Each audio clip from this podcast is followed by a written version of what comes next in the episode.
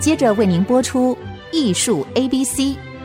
本节目由 iArt Gallery 爱上一郎赞助。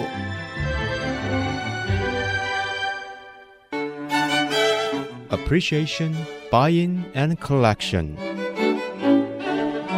艺术 A B C，艺术入门的三部曲，艺术收藏的必修课，让您成为品味出众的艺术鉴赏达人。您的家成为风格独具的私人美术馆，实时与艺术之美对话。艺术 A B C，陆杰明主持。各位听众，大家好，这里是 IC 之音竹科广播 FM 九七点五，陆杰明老师的艺术 A B C，我是代班主持人郑志贵。我们今天要谈一个画展啊，这个画展是一个很轻松啊。让你可以感觉到好像就这么自在的一个主题，它是风景画，但是也不是那么简单的风景画，是林泉居的风物本无奇，在双方一廊，在七月二号已经开始展出了，不过要展到八月十三号，八月中，我们还有一个月以上的时间哦，不到不到一个月。将近三个礼拜可以去看这个展览。我们今天请到林泉居啊，画家本人来 IC 之音接受采访。哎，泉居你好，好久不见。是志贵兄你好，你好，哎、大家好。哎呀，太高兴了，找到你来哈，因为这个展览哈，我一直想去看，我待会就要去看。但是呢，我想说，一个展览还没有看过来访问你，我就变成一个好奇的观众，呃，听你来谈你的展览，那么也是一个很有趣的声音。这个展览在双方一廊。对，他在这个内湖的北安路，在北安路上，对的。啊，这一次这个展览哈，我看了一下资料，说哎，好有趣，是风景。但是我们对于风景其实是一个普通的讲法。那么风景啊，在做东方的这个说啊，叫山水，或者说你这次的这更动人的一个很很生活化，但是也很有语言魅力的说，叫做风物。对，这个风物是很有趣的，是是很中文的，很棒的中文，很好的一个有色彩、有温度的一个字眼呢。对，风物本无奇，说说看，这是什么样一个创作的结果哈？给予它的这么一个味道。对，呃，是这样哦。我过去好几年时间哦，可能将近有十年的时间哦，就是比较密集的在做写生这个工作哦。因为我这十年的，嗯、对我这十年的工作室是在金山跟万里。然后呢，跟户外的大自然其实非常贴近，所以非常方便我去写生啊，去户外去画画这样子。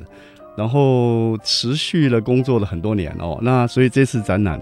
啊是集中了这三年的作品，大概有八十五件大大小小的作品哦。现场大概只能看到可能是三分之二左右的作品，嗯、但是总共我交出给画廊大概八十五件。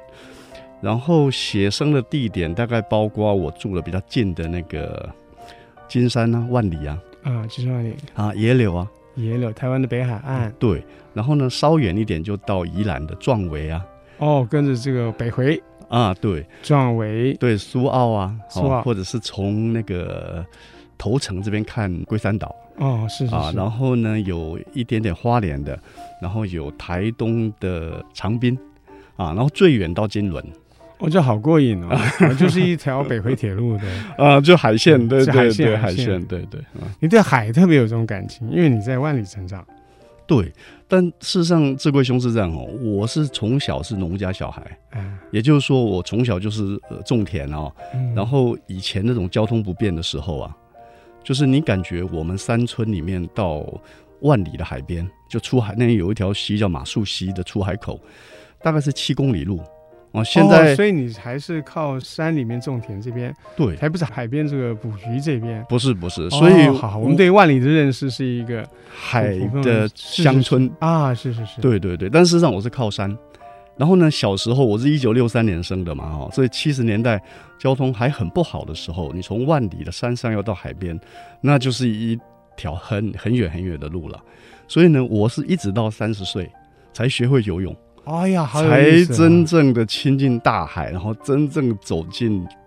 那种靠海啊、高山湖泊啊，完全不怕的这种所以你的大自然里面。你的这个童啊年、幼年跟青年是泥土的味道比较重一点，对可谓土生土长，对，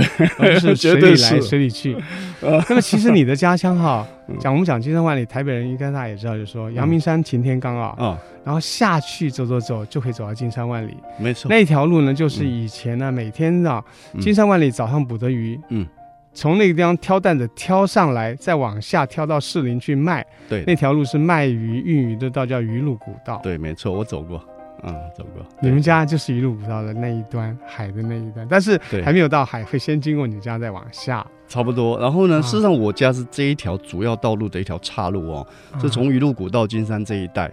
岔往坎角到丰贵嘴这边的一条路，啊，丰贵嘴我去过，很多水田，很好的水田。对对对对，所以比如说鱼路古道非常出名哦，但是事实上我们老家那条路是以前挑硫磺，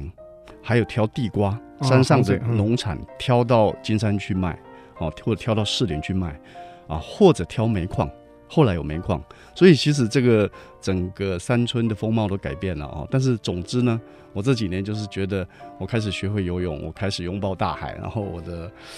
呃生活习惯有一些改变啊，所以很大量的在画海。其实我很喜欢的题目，因为风物本无奇，真的是这样子。然后、这个江山万里啊，嗯、这个贤者是主人。对。可是呢，你一旦投注呢，你的眼光，哎，它就有它的奇妙之处。对。你这个文字讴歌啊，这个笔墨书写啊，其实就有你的情调。我特别对于你这个写生这件事情感到兴趣，说说看写生好不好？你对写生的这个情感跟你的经验。是，因为我们在画室工作也是会很长时间嘛，哈。但是我对写生写生这个东西特别情有独钟哦，是因为我就是“生”这个字眼哦，在绘画里面，在我们传统的绘画里面，其实一直是很重要的部分。只是大家都在学习的过程，习惯追求熟练，啊，习惯追求有把握，啊，习惯追求一种形式风格的一种洗练感。但是其实与此同时，哈，我觉得生是很重要的哦。我们比如说好了，比如说我们一直都很敬爱的黄宾虹啊，他基本上就是等于像西方的塞尚，在我们心目中是那么样的重要啊。黄宾虹就非常主张生，像他。给那个台湾的一个画家郭伯川，当时在北京做展览的时候啊，徐悲鸿就点出郭伯川的特色是纯任自然，所以就是高的评价啊，非常高的大的很大的鼓励，嗯。而且郭伯川在光复以后，他回到台南之后啊，黄宾虹还曾经托朋友，托台湾的学生回到台湾来的时候，交给郭伯川一张画，还给他写信，就特别对他这种纯任自然的画风就是难以忘怀。但是我们知道黄宾虹绝对是技术上是一流的，他技术好到就是我们都看得到吃不到那么好，但是他仍然那么样的以重生这个字眼哦。然后我这次的创作自述也有提到嘛哦，就是官良他也说哈，他说熟练不是艺术哦，所以他宁可画的生一点，对。所以呢，我一方面是觉得这也是中国的哲学，中国的这个绘画的哲学，其实说啊，嗯，介于生熟之间啊，其实它是别有妙处，真的是，对，真的是别有妙处。是是、嗯，大家都一味求熟啊，求功啊，求精啊，对，忘了还有一个有生机之处，是你要留一点空隙，让它有所发展，甚至就是你面对陌生的那种自在不惧怕哈，嗯，而且接受自己不熟练的那一面，其实。它还有很大的部分是一个心理的、精神的层面，不只是手底下的这个这个碗底下的功夫而已。对对，其实智慧兄这讲到就是一个很大的重点，就是要允许自己面对一个不熟练的东西。我认为需要勇气的，就是这个东西是一个需要勇气来做的事情啊。当然，我们长时间经过笔墨的训练啊、构图的训练啊、色彩的训练啊。我们知道下手会有所得，但是我们必须在某些片刻啊，在写生的片刻哦，在某些放空的片刻哦，是告诉自己，就是说我出手不一定有所得啊，这个东西不是相等的。于是允许新的东西哦，生机的东西，或者是我甚至不熟悉的东西出来。那我自己一直觉得啦，就是这些东西冒出来是特别滋养自己绘画、特别滋养自己艺术的东西。我觉得带这个念头去写生啊，那就太丰富了，啊、并不只是一代的熟练，啊、甚至呢，今天其实这个“写生”这个字哦，来自于这个折枝花卉的那个那个用意，就是以前人说啊，唐朝人说写生就是把花折下来去写它，嗯、那这就是写一个。有生命的东西，但是你折下，基本上在西洋人就已经叫 still life，它的生命已经停止了，嗯，life 已经 still，嗯，可是我们还看出它有它有生机，对，这是这个双向的这种不的 这个看法。但是从这个画真实的景物的写有生命的写生啊，到今天呢，嗯，我们人人都可以面对风物去诠释它，对。可是呢，今天大部分呢讲求的是效率啊、精准，对，所以外形的精准，然后用到摄影机去拍照画画，那其实已经离绘画精神非常远了。所以说，你谈到写生，哎，我蛮感动的，因为这个写生它倒不是一个呃维持原状或者走道开倒车，是面对自然有生机无限哈。你要去做一点什么事情啊？其实他真正精神在这。这个年头已经没有人讲写生这个字儿了，可能还有想，可能就是高呃高中美术美美美工班的老师还要叫他们去训练，所以他们都把它轻视为一种习作阶段的东西。其实呢，或者是收集草稿而已。哎，就是收进奇峰打草稿。嗯。可是写生它可以是一个创作的方式。当然，我们不用这个印象派的莫内印象派的写生来来证明我们中国的写生的传统啊跟价值。尤其你说风物这个事情太妙了，就是这个世间的这个自然的事物啊，它都在那边摇动。嗯，你自其不变者而观之，觉得它其实都没有改变，没什么奇特的。但是你一旦定睛观看，哎，你就可以拿笔去写下出来，而且呢，你没有办法。很确定能够画出什么？哇，那这个写生的这个趣味太有趣了。对，你的作品就在展览这些心绪啊、历程啊、对眼界啊，还有图像啊。对对，那是这样的。其实写生，我觉得在客观条件上哦，它还是有一些在工作室画画很不一样的地方。啊啊啊！你好比说，你出去写生的时候，你可能会碰到暴雨啊。是是是啊，我照画耶，我常常画暴雨中画耶，是不是？对啊，对。然后或者是碰到那种酷热。啊，我曾经在花莲去写生一个礼拜，第一天就中暑了。哦哦啊，还可能真的会啊，对，而且你不熟悉的地方嘛，你这到了那个花脸的那种那种实力的沙滩的时候，你不知道，你觉得太阳已经软了，下午三四点，太阳已经慢慢要下山了，可是事实上它烤了一整天的石头，那地是热的，地是热的啊，我我我第一天就中暑了，真的不知道啊。啊，对对对，所以其实写生有一些天气的限制啊。哦，时间的限制啊，哦，包含你体能的限制啊，还有天气的限制啊，所以种种的东西加在一起，它会，它既催促你，但是其实它也催化你，啊，所以我觉得这个过程其实是跟大自然很紧密的哈的一种互动跟一种相生的一种过程。反正就聊下去啊，跟庞博解一跟他缠进去了啊。我们休息一下，待会来听啊。啊，这次全局啊。展览了些什么样的类别，什么样的主题，还有他对于他的手稿、日记还有影像记录有什么诠释的观点啊？大家等一下再来听听看。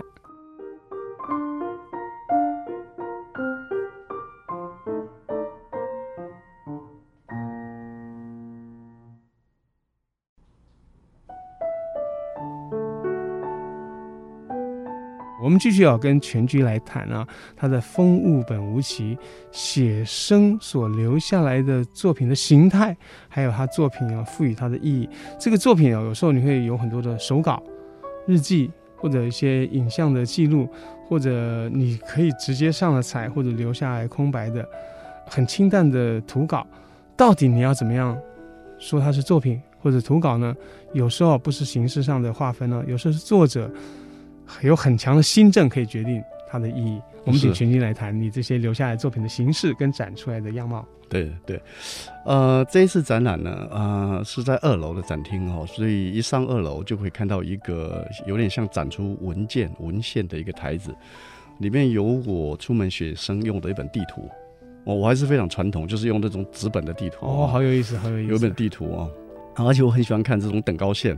有时候我出门写生会透过这种等高线稍微研判一下，我在哪一个村子左边右边可以看到多高的山啊，所以有一本很传统的地图啊，然后呢有大概三十张左右的照片吧，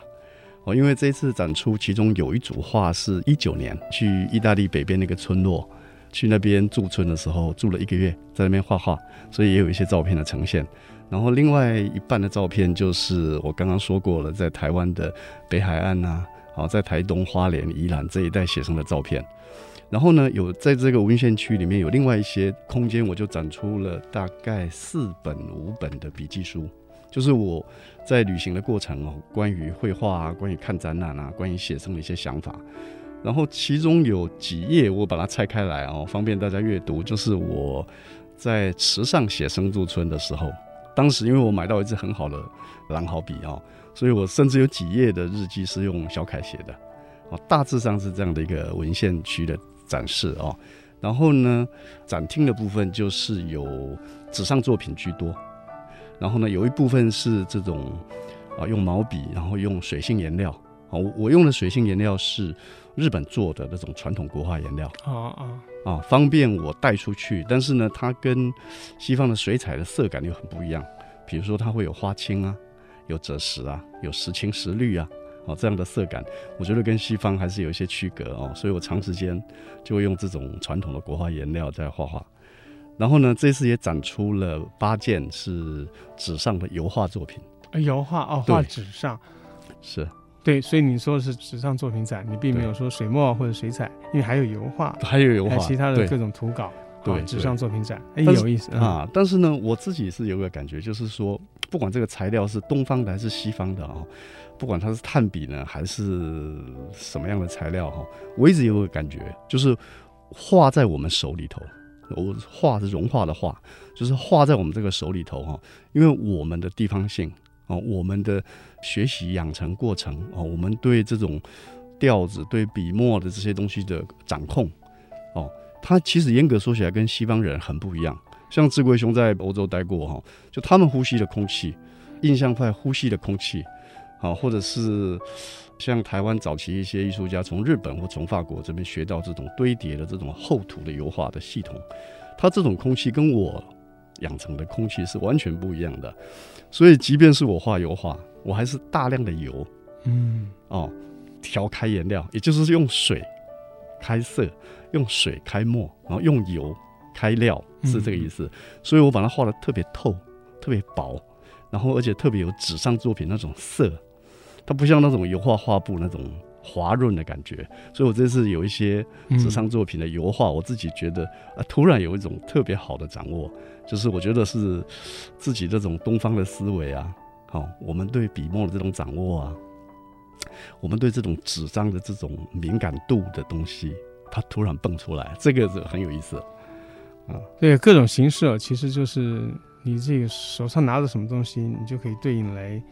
描绘你的自然或者留下记录。哎，说说看，为什么哦？这一次在疫情期间要出去写生不太容易，因为很多地方必须封锁啊。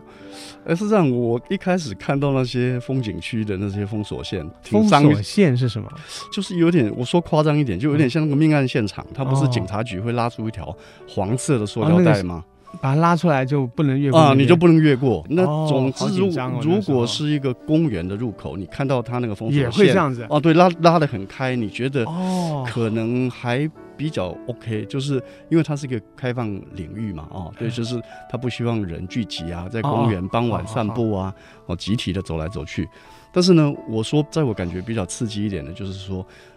啊，你到了那种特别隐僻的这种小道。哦，你你可能是穿过这条小路翻过去，可以去到一个非常僻静的沙滩，而且可能是老太太啊、小孩都爬不上去的这种山坡，连那种地方都被封锁。哇，真是，哦、哎呀，对，或者是那种一看徜徉出去就是那种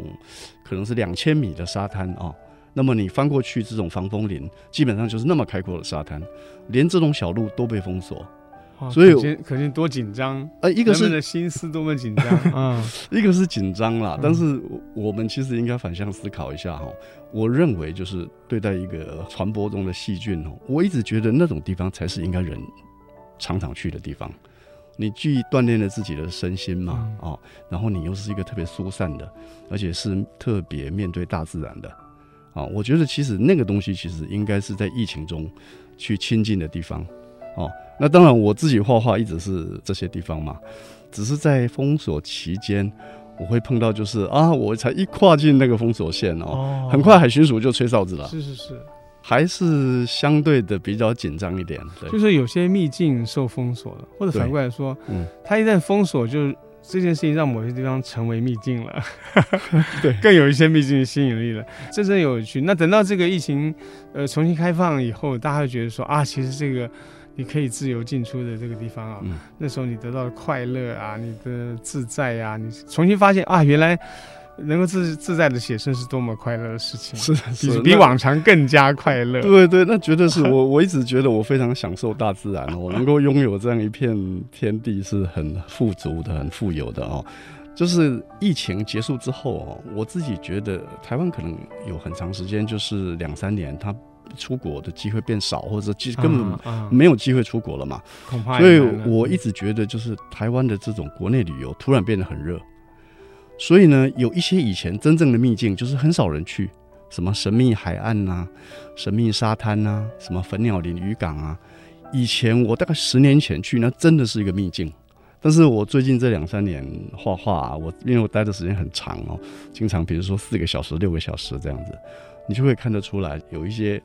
叫做秘境的地方，它已经变得很热闹了。哦，对，那么其实这也是我会最后会取这个名字的原因哦。因为我觉得，对我来讲，这种大自然的这种风物啊，不管它是一个名胜古迹也好，它是一个无名的景点也好，哦，它是海中的一个孤岛也好，对我来讲，其实都是大自然的一部分啊。你也可以说它平白无奇，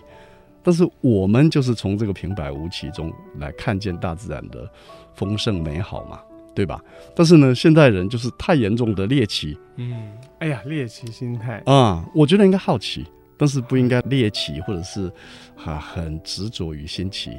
啊！我觉得同样一片风景哦，就是看十次二十次，仍然觉得它充满美好，充满奇特。我觉得这更接近我想要传达的意思。突然想到“莫买沃州山，识人已知处”。那么其实啊，我们跟全基谈了他的这个作画的历程啊、心理啊，还有面对自然态度啊，写他、画他、说他的这种那种心思啊。大概可以知道，其实画画本来就是一件很自然的事情。但是你面对自然，然后面对你的家乡，然后面对你所好奇的那些景物啊，用你的方法，用你手上能够掌握的新鲜的或者熟悉的材料，去把它记录，或者不要讲记录，书写下来，表现下来，它其实啊也是一个很自然的一件事情。其实说来也是一个自然，但是也不用特别要。夸饰的事情，因为分物本无奇，那你这个写生这一更落实了，它就是面对自然的一个创作。对，我觉得很动人，就是面对自然的创作，让物我相忘或者物我融入其中啊。哦、各位听众，大家把握时间，在八月十三号之前，在双方一廊有林泉居的展览，这是风物本无奇林泉居的纸上作品展。我们今天谢谢泉居来跟我们聊这个事情，大家把握机会去看展览哦。好，谢谢，谢谢各位。谢谢。